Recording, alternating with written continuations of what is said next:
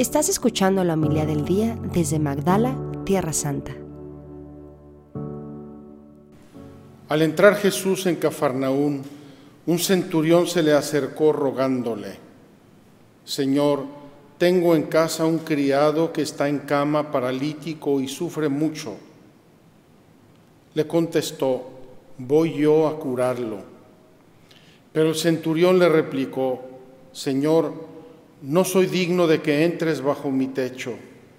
Basta que lo digas de palabra y mi criado quedará sano. Porque yo también vivo bajo disciplina y tengo soldados a mis órdenes, y le digo a uno, ve y va, y al otro, ven y viene. A mi criado, haz esto, y lo hace. Al oírlo, Jesús quedó admirado y dijo a los que lo seguían, en verdad os digo que en Israel no he encontrado en nadie tanta fe. Os digo que vendrán muchos de oriente y occidente y se sentarán con Abraham, Isaac y Jacob en el reino de los cielos. Palabra del Señor. Gloria a ti, Señor Jesús.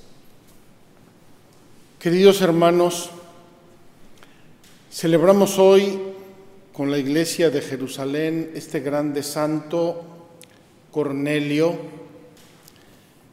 que expresa un momento importantísimo del cristianismo inicial. Voy a ver si logro explicarlo, pero me parece muy importante, incluso lo que estamos viendo estos días de la carta de Pablo a los romanos tiene mucho que ver con este hecho. En primer lugar, se trata de un centurión.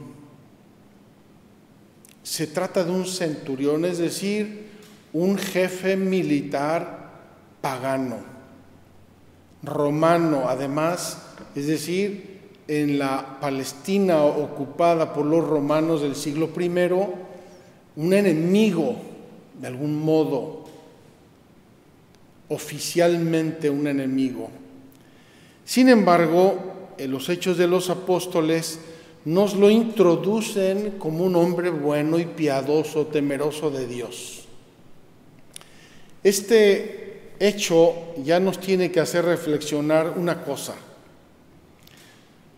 No podemos poner en un bloque a los diversos grupos de la humanidad. Este es de este bando, este es de aquel bando, este es de aquel otro bando. En general, para el mundo judío del siglo I, los romanos eran la potencia que estaba ocupándoles y oprimiéndoles.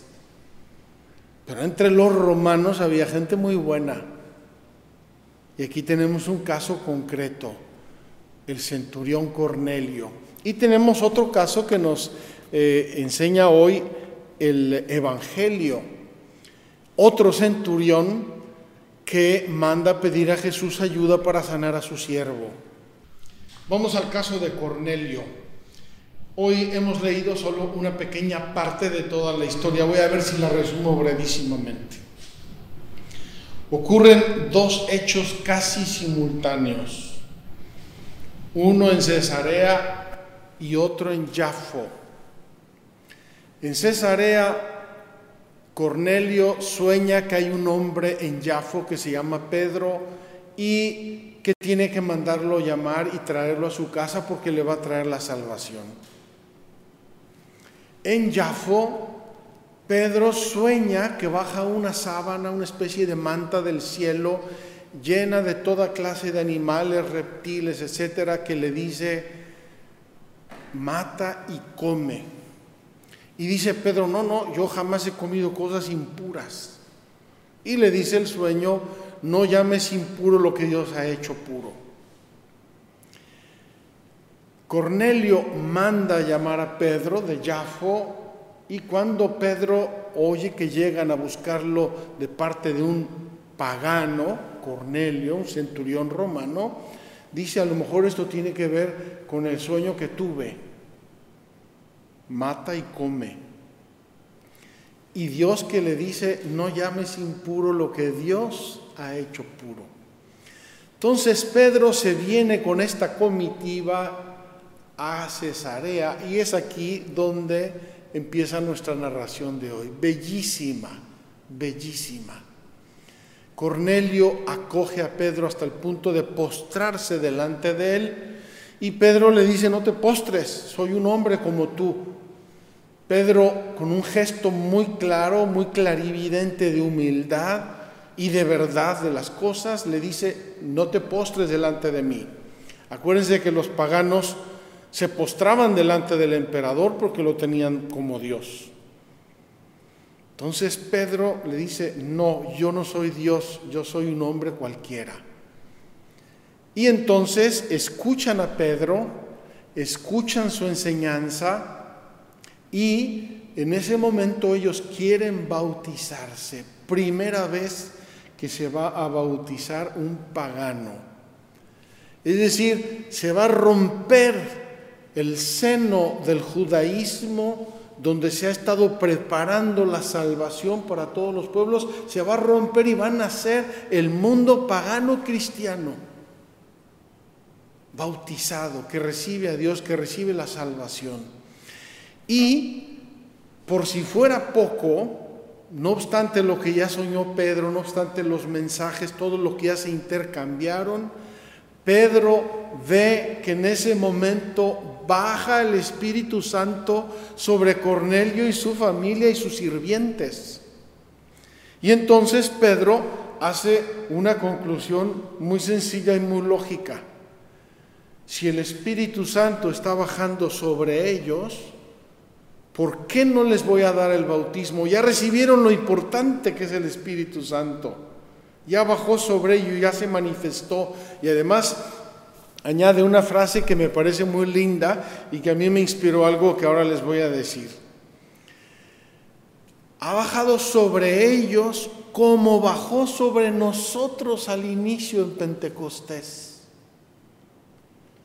Me encanta pensar en este Espíritu Santo que baja sobre una familia pagana, padres, hijos, nueras, yernos, nietos, sirvientes. Es decir, no bajó sobre los apóstoles nada más, bajó sobre todos como había bajado sobre nosotros al inicio. Esta expresión nos inspiró para hacer el cuadro de Pentecostés que estamos haciendo, estamos terminando, a pesar de tantos obstáculos en Jerusalén, donde no solamente están los doce apóstoles y la Virgen, sino están los 120 discípulos de que habla los hechos de los apóstoles en el capítulo primero.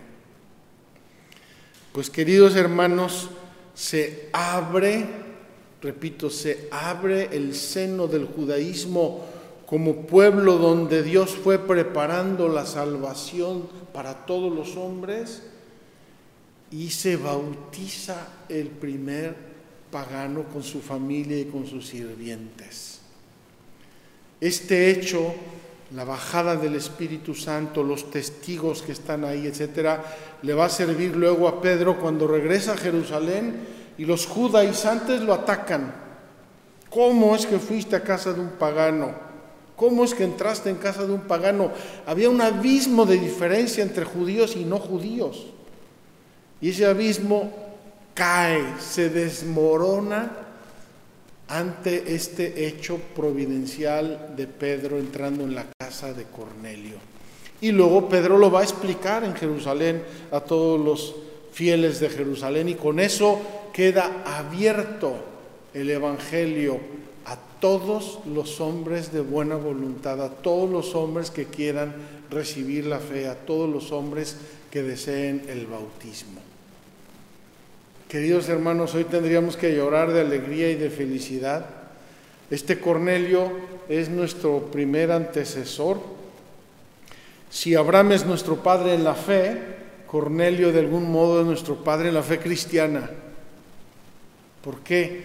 Porque fue el primer pagano con el cual el, el, don del Espíritu Santo y el don del bautismo y la aceptación al cristianismo se abrió para todos los hombres. Después de esto, entonces los, discípulos van a ir y van a predicar no solo a judíos, sino a paganos. Y van a empezar a bautizar. Y luego van a empezar a llamar discípulos paganos a ser representantes de la iglesia, es decir, eh, colaboradores de los apóstoles. Y así tenemos, entre los primeros diáconos, tenemos nombres paganos. Y luego vamos a tener apóstoles discípulos de Pablo, discípulos de Pedro, que originalmente eran paganos, pero recibieron el don de la fe. Me ha golpeado mucho hoy, ante este hecho, leer lo que dice el Evangelio. Mandó el centurión a Jesús a pedirle que por favor rogara por su siervo y Jesús le dice, voy yo a curarlo. Jesús, siendo judío observante de su tiempo, no tiene ningún reparo en entrar en una casa de paganos. Voy yo a curarlo a la casa de ese centurión, no sabemos cómo se llamaba. Por lo tanto, todos estos hechos de la vida de Jesús luego van a encontrar un reflejo en la iglesia primitiva y van a sentar precedentes y criterios en la iglesia primitiva. Claro que sí.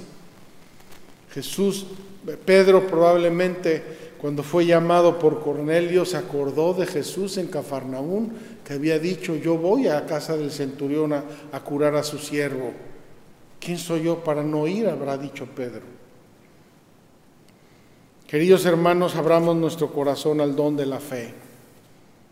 Qué regalo de Dios el don de la fe que nos orienta al cielo, a la salvación, a los dones de Dios, a las gracias, al Espíritu Santo. Me encantó que hoy entonáramos un canto al Espíritu Santo al inicio y también lo mencioné en el, eh, en el eh, acto penitencial, el Espíritu Santo, el bautismo, porque Cornelio es para nosotros un recuerdo muy grande de este regalo, de este don que Dios nos hace. Valoremos hoy nuestro bautismo, valoremos hoy el vivir y el ser en Cristo Jesús por el bautismo.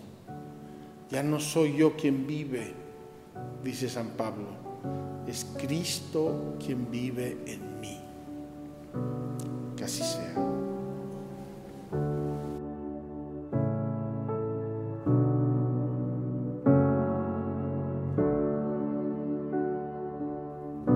Muchas gracias por escucharnos.